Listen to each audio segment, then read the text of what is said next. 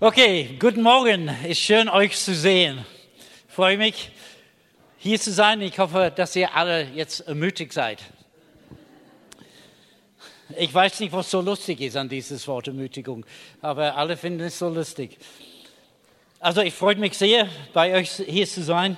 Letzten Sonntag war ich mit ähm, Elisabeth in einem Gottesdienst und der Pastor hatte irgendwann mal gesagt, würdet ihr bitte alle eure Handys auf den Flugmodus umschalten.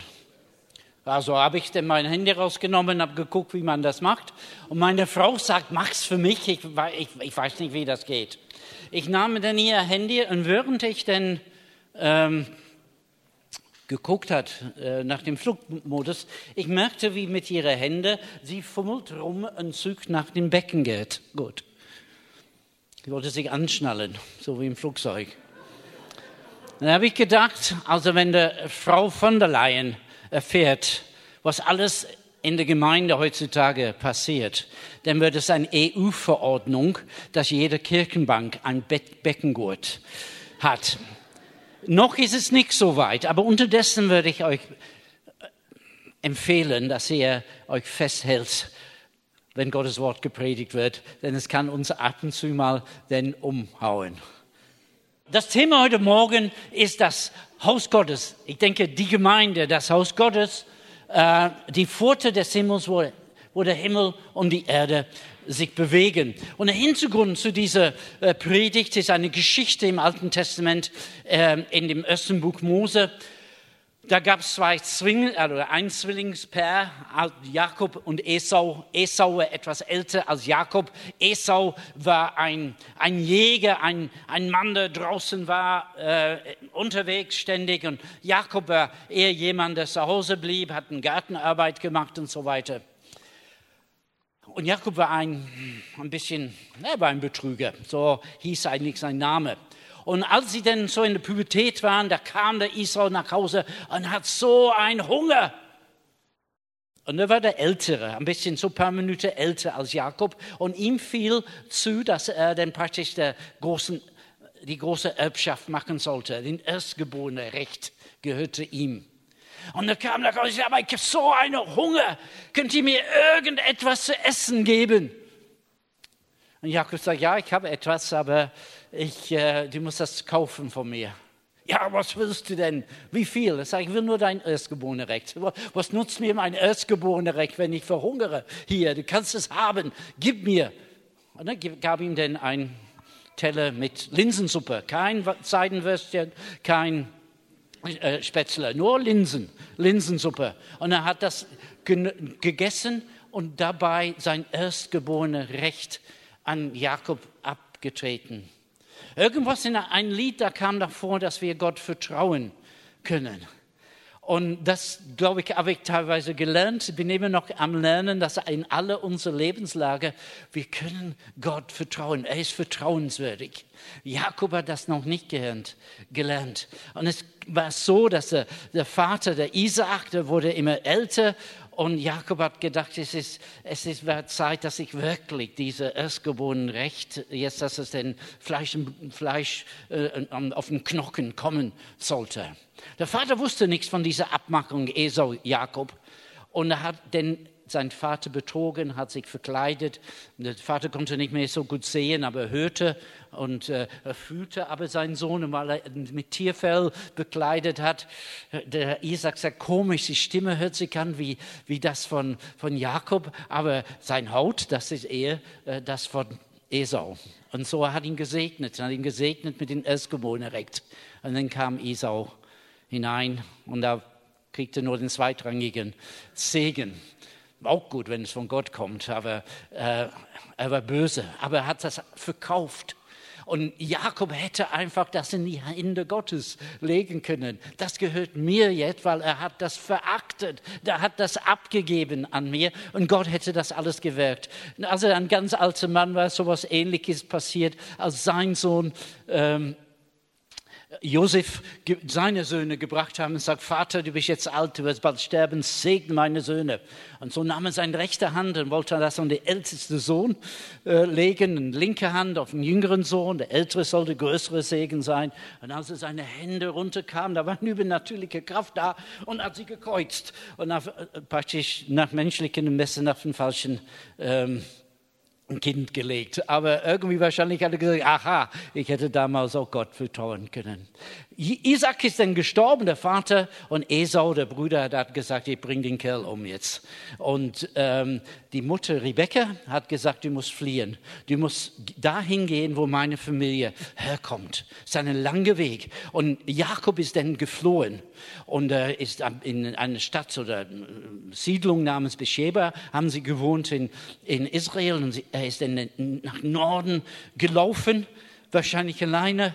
Und dann von, von äh, Gebiet Israels, Kanaan damals, ist er dann über den heutigen Lebanon und dann über einen Teil von Syrien und dann ist in der Türkei gekommen und dann musste er noch über diesen großen Fluss Tigris, nicht Tigris, der andere Euphrat, dann rübergehen, also tiefen Tal und dann rüber und dann wieder hoch und dann endlich in der Stadt namens Haran, wo sein Onkel gewohnt hat und wo er den Zuflucht gefunden hat. Und als er unterwegs war, es heißt da hier, hier im ersten Buch Mose Kapitel 28, da kam an einer Stelle an, in ein Feld und hat sich ein Bett gemacht auf Felsen und einen großen Felsen als Kopfkissen und er war so müde, der hat sich da hingelegt und geschlafen und in der Nacht hat er dann einen Traum gehabt. In diesem Traum, der sah den, einen geöffneten Himmel und er sah ein Leiter, was in den Himmel ging oder von den Himmel kam und Engel gingen hoch und runter und hoch und runter. Und schließlich dann hörte die Stimme Gottes. Und er hörte etwas, was, er, was, was sein Vater ihm bereits bestimmt erzählt hat, von einer Verheißung, was Gott auf ihre Familie gelegt hat, dass sie gesegnet würden, dass sie alle Völker dieser Welt segnen würden, dass sie würden ein großes Volk werden. Und das hat Isaac gesagt. Aber Isaac, pass mal auf, das hat Gott mir gesagt persönlich. Ich habe Gottes Stimme vernommen und das hat er mir gesagt. Aber das ist nichts Neues, weil euer Opa, den Abraham, der hat genau das Gleiche gehört. Nicht nur einmal, sondern dreimal hat er gehört. Er hat die Stimme Gottes gehört. Gott hat zu ihm geredet und hat ihm das Gleiche gesagt. Und als kleine Kinder haben wahrscheinlich Isau und Jakob, sie haben das zugehört. Wow, so eine Papa, da hört die Stimme Gottes. Wow, das ist toll. Aber jetzt ist er dann etwas älter geworden durch die Pubertät, wo man alles sowieso in Frage stellt. Jetzt ist er ein junger Mann und hat das vergessen. Und mitten in dieser Nacht, in der Einöde, in einem Feld, hat diesen Traum und er hörte in diesem Traum die Stimme Gottes. Es war nichts Neues, es war das Gleiche, was Isaac gehört hat. Es war das Gleiche, was Opa Abraham gehört hat. Gott hat etwas vor mit ihm, mit Jakob, dem Betrüger. Und am nächsten Morgen ist er aufgewacht und war ganz begeistert und hat gesagt, da, da erwachte Jakob aus seinem Schlaf und sagte, für wahr, der Herr ist an dieser Stätte und ich habe es nicht erkannt. Also wir sollen nicht heute Morgen nach, nach Hause gehen und sagen, oh Mensch, der Herr war doch da im Gottesdienst und ich habe es nicht erkannt. Deswegen müssen wir wach sein und zuhören und aufmerksam alles verfolgen. Und er fürchtete sich und sagte, wie furchtbar ist diese Stätte. Stätte. Dies ist nichts anderes als das Haus Gottes und dies ist die Pforte des Himmels. Ja, und Jakob stand früh am Morgen auf und nahm den Stein, den er als sein Kopfende gelegt hat, und stellte ihm als Gedenkstein und goss Öl auf seine Spitze. Und er gab dieser Stätte den Namen Bethel oder Haus Gottes. Das Haus Gottes. Vielleicht, wenn wir diesen Begriff hören, das Haus Gottes, denken wir so an einem Gebäude in Köln, Kölner Dom, also mit dem, mit dem mächtigen Turm oder vielleicht an der Münster oder an irgendeinem sakralen Gebäude. Aber Jakob war mitten auf einem Feld in der Einöde. Ich weiß nicht, was sonst noch auf dem Boden gelegen hat, außer die Steine, wenn Schafe da rum, rumhergetrieben sind. Äh, was, weiß ich nicht, was auf dem Boden. Aber er sagte trotzdem, dies ist das Haus Gottes und das Haus Gottes ist die Pforte zum Himmel, es ist ein Zugang zum Himmel. Durch das Haus Gottes bekommen wir Zugang zu diesem Gott, der im Himmel wohnt.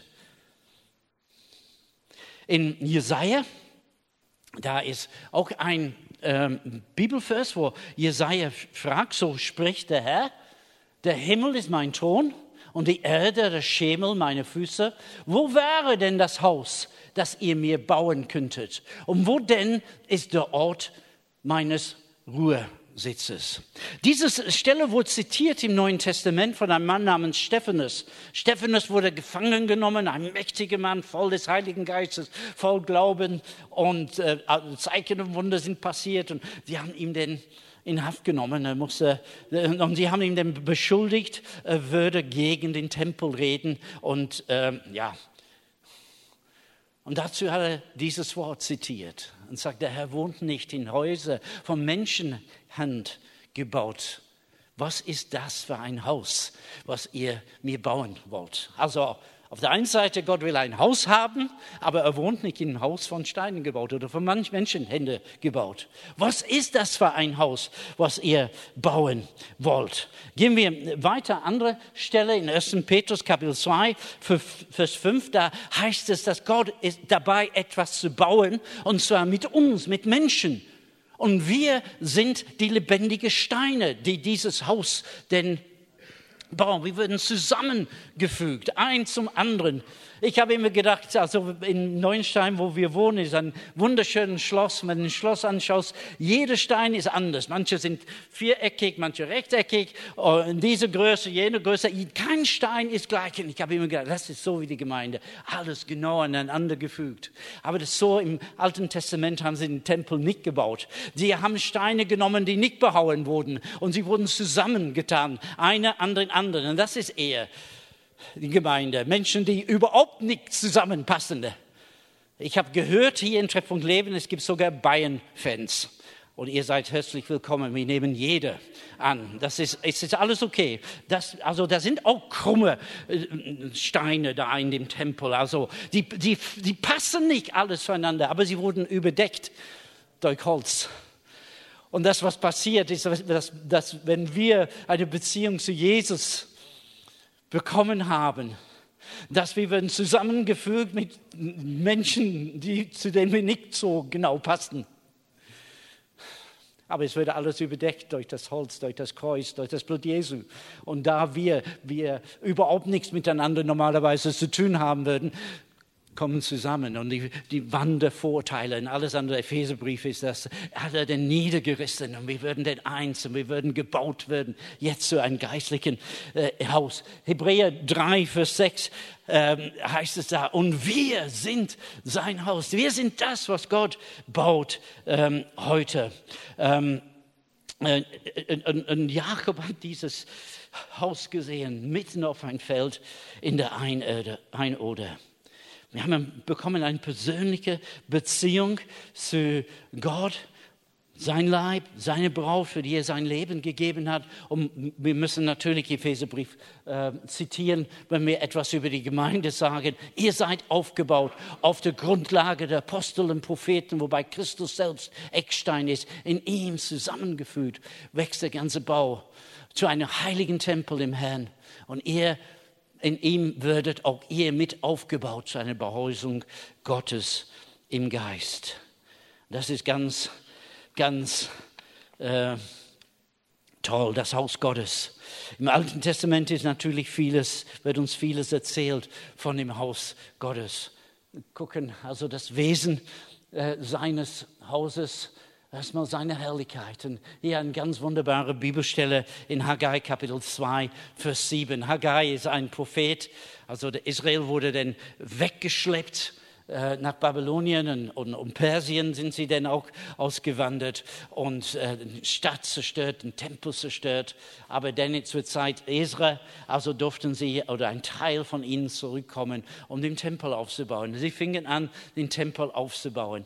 Als der erste Tempel gebaut war in der Zeit von, von Salomo, Israel war ein Superpower, es war sehr reich und so weiter. Jetzt sind sie eine Gruppe von Flüchtlingen, die zurückkommen und sie bauen ein Haus auf, was äußerlich ein bisschen armselig ist. Es heißt, dass die älteren Männer, die Solomos Tempel noch gekannt haben, sie haben geweint, als sie gesehen, den Umfang von den Fundamenten. Die jungen Männer, die nicht Bescheid gewusst haben, die haben gejubelt über das, was geschieht. Und es heißt in der Ferne, also äh, konnte man nicht unterscheiden zwischen Jubel und Weinen.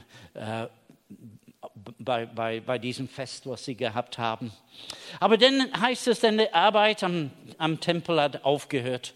Und Gott hat zwei Propheten Geschichten, Haggai und, Zachariah. Also Haggai ist recht leicht zu äh, lesen, zu verstehen. Er sagt, Leute, ihr sollt wieder anfangen zu bauen. Der Zachariah, der hat den Bilder gesehen, äh, worüber wir heute noch rätseln, was sie genau bedeuten. Aber Haggai ist ganz einfach. Und hör, was er sagt in Kapitel 2, Vers 7.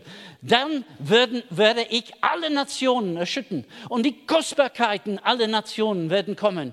Und ich werde dieses Haus mit Herrlichkeit füllen, spricht der Herr der Heerscharen. Mein ist das Silber und mein das Gold, spricht der Herr der Heerscharen. Größer wird die Herrlichkeit des künftigen Hauses sein als die frühere, spricht der Herr der Herrscharen.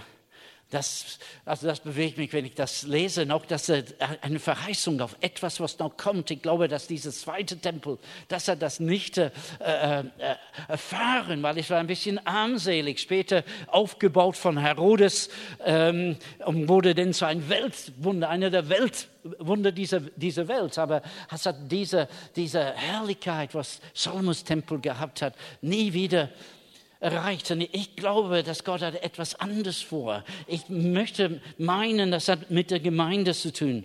Er wird das mit seiner Herrlichkeit füllen. Was ist denn diese Herrlichkeit Gottes?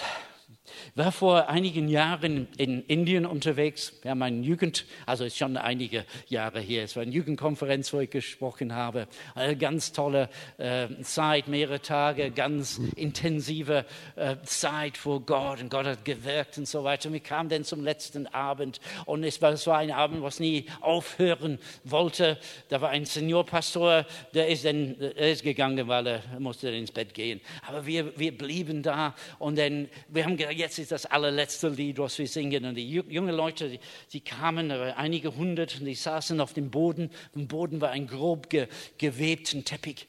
Und bei diesem letzten Lied, sie fingen an zu tanzen, hoch und runter gesprungen, alle. Äh,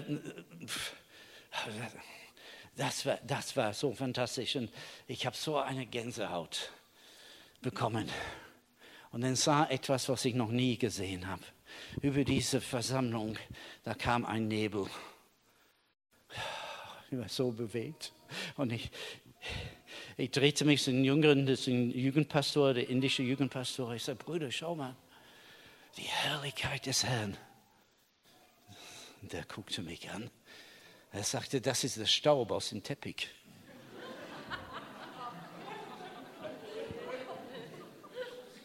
naja, so kann man sich täuschen manchmal. Da gab es auch den Berichte, dass in, in irgendwelche Zusammenkünfte, wenn äh, die Leute haben Gott so erlebt, dass anschließend man konnte in, in den Gottesdienstraum konnte den Fäden finden. Man hat gesagt, diese Fäden sind von den Engeln. Und da, da war ich dann begeistert, als ich das gehört habe. Und dann bin ich dann unterwegs, einige Dienste abends im Winter, und ich komme nach Hause ich ziehe meine Jacke aus, hänge es auf und komme ins Wohnzimmer. Meine Frau wartet auf mich und sagt, was ist das auf deinem Pullover? Das sind Feder hier.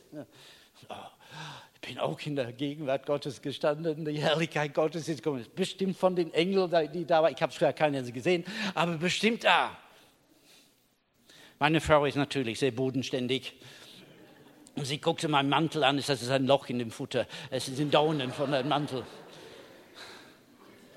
Also, äh, dass Sie mich nicht mitverstehen, wenn irgendwelche Zeichen sind, irgendwelche Manifestationen, ich bin dabei, ich, ich finde sie toll, also die bewegen mich, aber die Herrlichkeit Gottes ist mehr als das. Rick Warren, dieser bekannte amerikanische Pastor, äh, der hat gesagt, dass seine Herrlichkeit, die Herrlichkeit Gottes, ist die Essenz seines Wesens.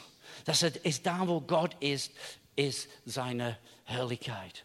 Er sagte auch, ist die Schwere seiner Wichtigkeit, die Ausstrahlung, nee, die, die Atmosphäre, seine Gegenwart und die Ausstrahlung seiner Pracht. Und Gott sagt, dieses Haus soll voll sein mit meine Herrlichkeit, mit der Essenz, Essenz seines Wesens, mit der Schwere seiner Wichtigkeit, mit der Atmosphäre seiner Gegenwart. So sollte es sein. Ihm sei die Herrlichkeit in der Gemeinde, ähm, sagte Paulus. Im Alten Testament haben die Leute die Herrlichkeit Gottes alles auf unterschiedliche Art und Weise, wie Abraham begegnete Gott, der ist wahrscheinlich umgefallen und äh, als, als Abraham diese, diese Opfer gebracht hat, Isaak, Jakob, jetzt haben wir gerade gelesen, aber auch Mose mit der äh, brennenden Busch oder Israel in der Wüste haben sie den Feuersäule und den äh, Wolkensäule gehabt. Jesaja hat den Herrn gesehen und festgestellt, die ganze Erde ist voll seiner, seiner Herrlichkeit. Jahre später, Israel ist in Gefangenschaft gekommen. Das ist ein junger Mann, der mitgeschleppt ist. Wir kennen ihn als Daniel. Und Daniel war ein Mann, der im Exil Gott treu geblieben ist. Gott vertraute in allem. Da gab es dann ein Feier unter den Babylonien, eine wilde Party, eine Orgie. Und äh, als sie das so weit getrieben haben, dann haben gedacht, wie können wir das noch weiter treiben? Dann haben wir gesagt, bring die heiligen Gefäße, die wir mitgenommen haben, aus dem Tempel in Jerusalem. Ich weiß nicht, was sie vorgehabt haben, aber sie wollten sie auf jeden Fall verunreinigen, das ist klar. Und dann kam diese Schrift auf der Wand, meine, meine, Menetekel und, und so weiter.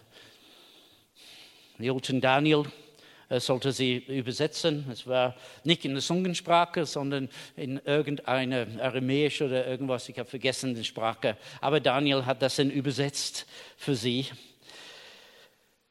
Gewogen, gewogen und zu leicht gefunden.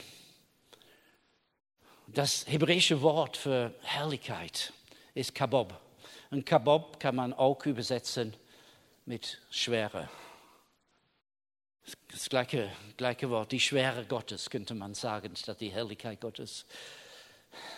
Und diese Leute in Babylon, sie wurden gewogen und zu leicht gefunden. In anderen Worten, kein Gewicht, keine Schwere war da, keine Herrlichkeit war da.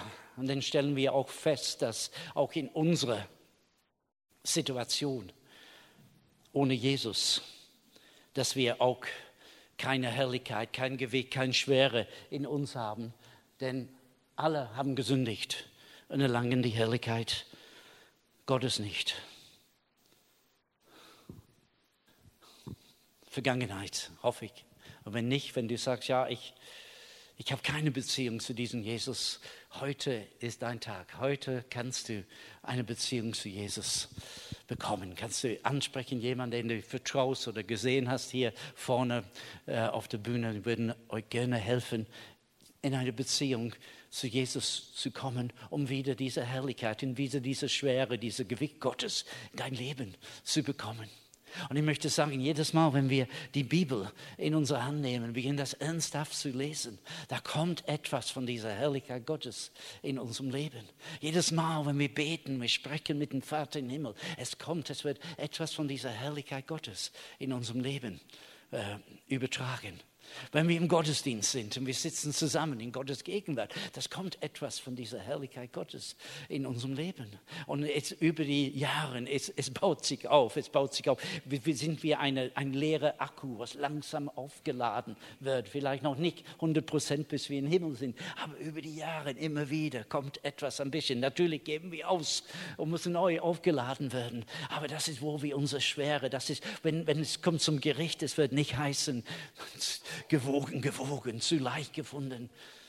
Vielleicht noch nicht ganz schwer genug, aber da ist Substanz da, da ist etwas da von dieser Herrlichkeit Gottes. Also das Wesen der Herrlichkeit Gottes ist, dass auch die Nationen dazugehören. Und ähm, das im Neuen Testament, wo wir immer wieder diese Auseinandersetzung haben, Jesus und die Pharisäer, Jesus und die Sadduzäer. Es geht um Religion, aber es geht um Nationalismus. Es geht darum, dass sie ähm, sagen, wir wollen unser Volk great, making, we make great again. Oder wie man das auf Deutsch sagt. Ja, ja, ja. Äh, Und, und Jesus war ganz anders. Jesus hat einen internationalen Blick. Jesus hat die letzten Worte, die er gesagt hat, geht hin und macht alle Nationen zu meinen Jüngern. Und in dem Wort von ähm, äh, Ezekiel, was wir gesagt haben, es sagt, die Kostbarkeiten aller Nationen werden kommen. Dieses Evangelium, diese gute Nachricht von Jesus, das ist nicht eine Sache für die Deutschen, nur für die Deutschen. Übrigens, ich habe gedacht, ich musste euch verlassen. Am Mittwoch habe ich da bleiben bis 31. Januar. Es ist eine internationale Sache.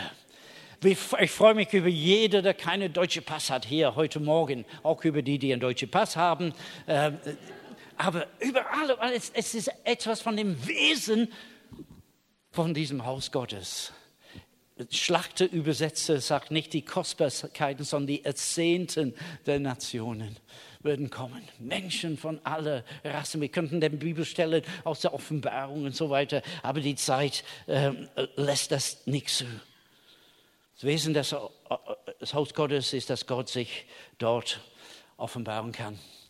Also, der Prophet Zachariah, also dieser schwierige, schwierige Prophet im Alten Testament. In Kapitel 2 ist die Begegnung zwei Engel, sie sprechen zueinander, sie sagen, wo, wo geht der hin mit seinem Sollstock? Dann sagt er, geht, um Jerusalem auszumessen. Er geht, um zu sehen, wie groß diese Stadt ist. Und der eine Engel sagt dem anderen Engel, geh zurück und hol, hol, geh, geh zu ihm und hol ihn zurück. Denn man kann diese Stadt nicht messen. Diese Stadt ist unermesslich. Diese, diese Sache, die Gott tut, ist unermesslich. Es hat nur eine Begrenzung. Und das, ich sage, das ist, das ist meine äh, Übersetzung jetzt, ist, ist das Feuer Gottes. Und da, wo das Feuer Gottes brennt, das ist mein Haus, das ist meine Stadt, das ist meine Gemeinde, das ist mein Reich, das ist da, wo ich bin, da, wo ich mich offenbare. Das ist es. Das ist meine, wo meine Gemeinde ist, das ist, wo mein Haus ist oder, was auch immer wir sagen, dass das ist ist da, wo ich mich offenbare. Du kannst das nicht ausmessen und genaue Linien trennen. Und plötzlich beginnt Gott zu wirken in Plätze, wo man das nicht erwartet hätten. Und man muss sagen, wir müssen Linien dann verschieben, weil die gehören auch dazu. Es gibt auch keine Geschichte von äh, am Ende vom Zweiten Weltkrieg oder nach, nach D-Day, als die äh, Amerikaner, die Alliierten gelandet sind in in Frankreich, da gab es schwere Kämpfe und in den Tagen zu, zuvor sind drei amerikanische Soldaten gefallen und sie fragen die, das katholische Priester, ob sie, sie die Männer auf, dem, auf dem Friedhof beerdigen können. Und der sagt, es tut mir leid, wir, das Friedhof ist voll, wir haben keine freien Graben, aber ihr könnt gerade außerhalb die Männer begraben. Und als sie dann Jahre später diese Soldaten, die jetzt alte Männer sind, gedacht haben, wir müssen unsere Kameraden oder ihr Graben, den Gräber, den besuchen in Frankreich. Sie haben das Dorf gefunden, sie haben die Kirche gefunden, aber die Männer waren dann auf dem Friedhof. Nicht, weil der Friedhof plötzlich leere Gräber bekommen haben, sondern weil sie die Mauer erweitert haben. Und diese Sache von da, wo Gott wirkt, es wird immer wieder erweitert, immer wieder größer gemacht. Und zum Schluss hat er gesagt, die ganze Erde wird voll sein mit der Herrlichkeit des Herrn, so wie das Wasser den Meeresboden bedeckt. Es ist voll Nationen. Das Wesen seines Hauses ist, dass das Gott wirkt. Ähm, Gott redet Gott redet. Das ist etwas ganz Tolles, wenn wir die prophetischen äh, Seminare machen. Wir stellen fest, dass unser Gott ist der einzige Gott, der redet. Dass auf dieser Welt gibt es so viele Religionen, so viele Menschen meinen, dass sie sind Götter. Ich habe Indien erwähnt. Indien gehen davon etwa 300 Millionen Götter gibt es. Also da sind sehr, sehr viele Götter. Aber kein einziger hat irgendje etwas gesagt. Jeremia hat gesagt, der Mann geht raus, fällt ein Baum, schneidet in zwei. Mit der einen Hälfte macht er Feuerholz und kocht sein Mittagessen, mit der anderen Hälfte dann macht er ein Götze. Er sagt, sie haben Ohren, sie können nicht hören, sie haben Augen, sie können nicht sehen und sie haben einen Mund, aber sie können nicht reden. Paulus sagt, wisst ihr noch, 1. Korinther 1. Korinther 12, als sie damals fortgerissen wird von den stummen Götzen. Und dann, dann gibt uns eine, einen Einblick in den Gaben des Heiligen Geistes wo die meisten geht. Es geht auch Kraft, um Kraftwirkungen, aber auch um, um, um die Tatsache, dass Gott redet, durch Worte Erkenntnis, Worte der Weisheit, durch prophetisches Reden, Auslegung von, von Sprachen und Sprachen. Es geht um etwas, was gesagt wird, denn unser Gott redet. Wenn aber alle Weissagen, also Prophezeien, und irgendein Ungläubiger oder Unkündiger kommt herein, so wird er von allen überführt von allen beurteilt. Und das Verborgene seines Herzens wird offenbar und so wird er auf sein Angesicht fallen und wird Gott anbeten und verkündigen, dass Gott wirklich unter euch ist. Das Wesen dieses Hauses ist, dass Gott reden kann. Und das ist ein Beweis und das, ist, das bewirkt etwas dass wir empfinden, dass Gott hier ist, dass wir merken, dass er hier ist. Am, am Werk, der redet in der Gemeinde. Ab und zu mal äh, begleite ich Gemeinden und äh, eine Sache, was wir machen, Leitbildprozess, was, wofür steht die Gemeinde? Und die zentrale Frage ist, was hat Gott zu der Gemeinde gesprochen über die Jahre? Ich war neulich auf einer Konferenz und äh, wir begegneten so viele Leute, teilweise ältere Freunde, die wir lange nicht mehr gesehen haben, teilweise Leute, die wir nicht gekannt haben. Es gab viel Möglichkeit zum, zum äh, Miteinander beten, übereinander zu prophezeien, ähm, auch äh, das eine oder andere denn vorstellen. Und wir, wir erlebten das, wir erlebten nichts, was Leute uns gesagt haben, was nicht von Inhalt war, es nicht überwältigend. Aber es wurde alles gleich. Überall, wo wir kamen, die Leute haben, wir wurden äh, vorgestellt. Ähm, Leute haben gesagt, wir sind Ermutiger oder irgendetwas. Und, und, ähm, und dann jemand hat über uns prophezeit, dass wir Ermutiger sind. Und, und, und dann äh, hat jemand uns gebetet, gebetet, dass diese Ermutigung noch, noch fortsetzen wird. Es war nicht, also das, das ist nichts Weltbewegendes, aber es ist immer gleich, als wenn Gott sagen wollte, hallo, ich bin da, ich bin da. Der hat uns etwas zu, zu sagen. Bin jetzt nächstes Jahr, würde ich einen Feiertag, persönlichen Feiertag erleben. Es war am 1. Juli 1970, dass ich mit zwei jungen Männern gebetet habe, habe Jesus in mein Leben eingeladen. 50 Jahre unterwegs mit Jesus. Und über diese Zeit habe ich vieles gelernt, ich habe vieles erlebt. Gott hat mir dieses gegeben, Gott hat mir jenes gegeben. Aber über 50 Jahre muss ich mich auch fragen, was ist denn verloren gegangen? Und das ist also, ich habe den neulich gelesen in ein Buch über Homiletik. Man kann das Thema wechseln, wenn man den, äh, ist wie beim Autofahren, man kann den nach links oder nach rechts abbiegen, aber man muss den Blinker setzen. Das war jetzt ein Blinker, ein bisschen andere Thema. Aber wie gleiche Fahrt, gleiche, gleiche, gleiche Reise. Was ist denn verloren gegangen? Und ich habe das gehört in irgendeinem Predigt und ich musste über mein Leben, was hat Gott in der Vergangenheit zu mir gesprochen über die letzten 50 Jahre, was ich verloren habe. Und dann habe ich festgestellt, in Johannes 10, Vers 10, ist unsere Rede. In der zweiten Hälfte kennen wir sie sehr gut, damit wir Leben haben in Überfluss. Aber der erste Teil sagt, dass der Dieb kommt, zu stehlen, zu mördern, zu zerstören der Dieb kommt und er wird kommen und er wird zu uns kommen Gott gibt und der Dieb äh, äh, stehlt es weg. Und wenn wir jetzt langsam zum Ende kommen, ich möchte fragen, was hat Gott dir weggenommen? Was hast du verloren im Laufe der Zeit von all diesen Dingen, die wir gerade gesprochen haben?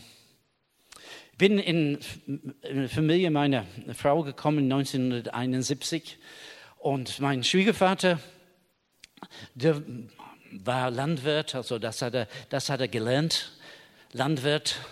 Und ähm, als er 18 war, wurde dann eingeberufen in Wehrmacht.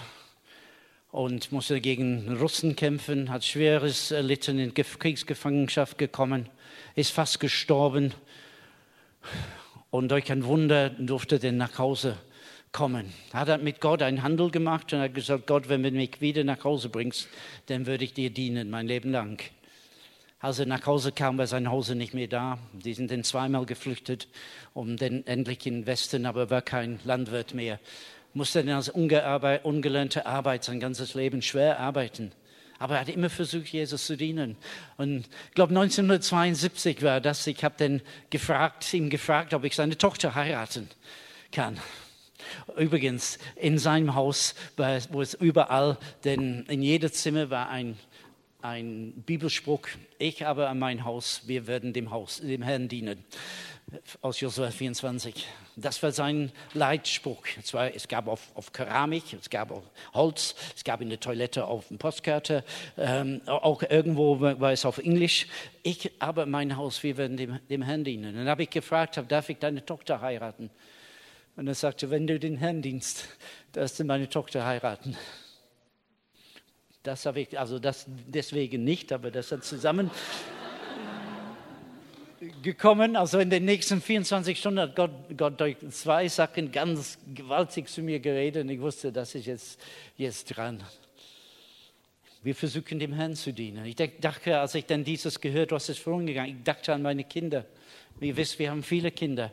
Leider gehen sie, sind nicht alle bei dem Herrn unterwegs, aber sie sind alle getauft. Sie haben alle irgendwann mal Ja gesagt zu Jesus. Wir haben angefangen, neu sie zurückzurufen. Und ich möchte dich denn ermutigen, eure Kinder, die Leute, die euch nahe sind, aber nicht auf dem Weg sind, zurückzurufen. Ich dachte an unsere Gemeinden über die Jahre in Leute investiert und wir haben schöne Zeiten gehabt. Und diese Leute haben uns verlassen, weil sie andere Arbeitsstelle irgendwo anders umgezogen oder was, aber auch manchmal ist es nicht gut auseinandergegangen. Und ich empfinde, die Leute seien gesegnet, wo auch immer sie sind, aber sie haben Ressourcen mitgenommen. Und ich begann dann zu beten. Und wir beten, ob, Herr, wir wollen diese Ressourcen zurückhaben. Wir wollen diese Ressourcen zurückhaben, dass wir einsetzen können, dass, dass dieses Haus gebaut wird. Und ich möchte aufrufen, dass wir kurz überlegen, was ist uns verloren gegangen? Vielleicht an Salbung, was Gott in unserem Leben gegeben hat. Vielleicht an Berufung, was Gott uns in unserem Leben, Worte, die Gott über uns ausgesprochen hat. Aber wir sind irgendwann mal davon abgekommen.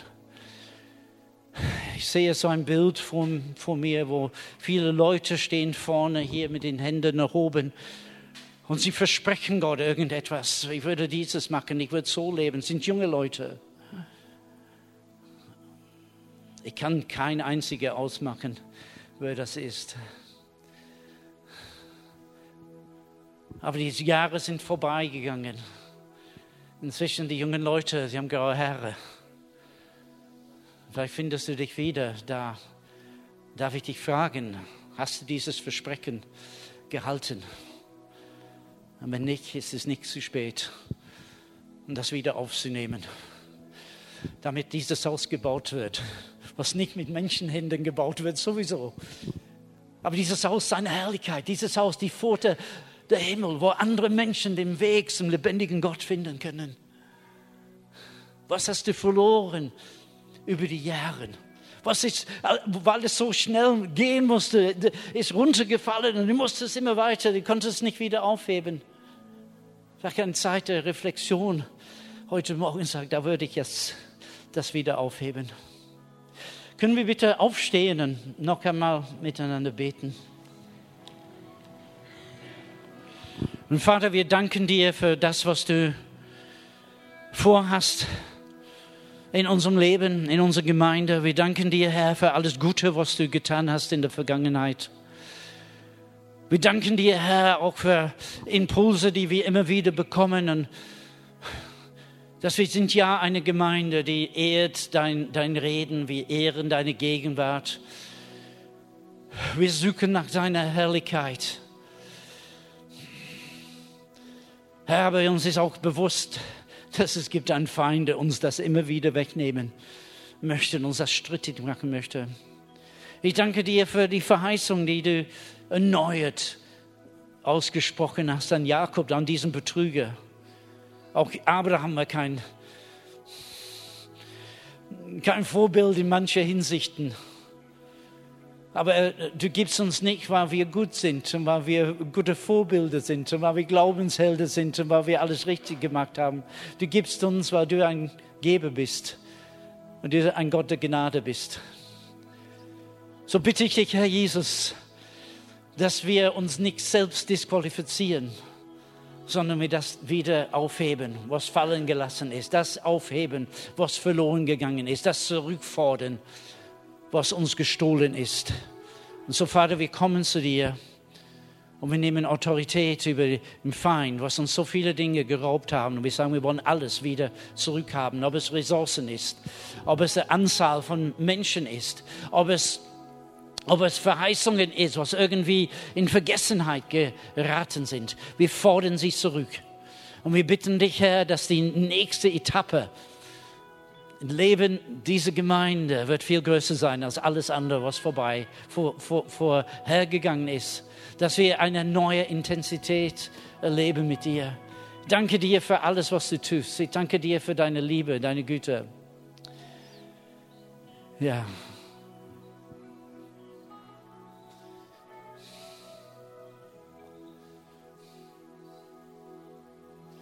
Ich möchte sagen, einige persönlich, dass eure Kinder sind nicht hoffnungslose Fälle, egal wo sie sind. Sie sind nicht hoffnungslose Fälle. Gott hat seine Hand auf sie. Alle Gebete, sie sind noch da. Sie werden noch verarbeitet im Himmel. Gott ist noch am, am Werken. Gott ist noch am Tun. Gib nicht auf. Gib nicht auf. Gott ist noch am Werken. Vielleicht können wir kurz füreinander beten, gerade Personen, die nebeneinander. Und ich möchte, es heißt, wenn ihr alle prophezeien, würden wir diese Gegenwart Gottes erleben. Nicht, wenn einer von vorne über euch prophezeit. Wenn wir alle prophezeien, hör etwas auf Gott und gib das zu euren, euren Nachbarn.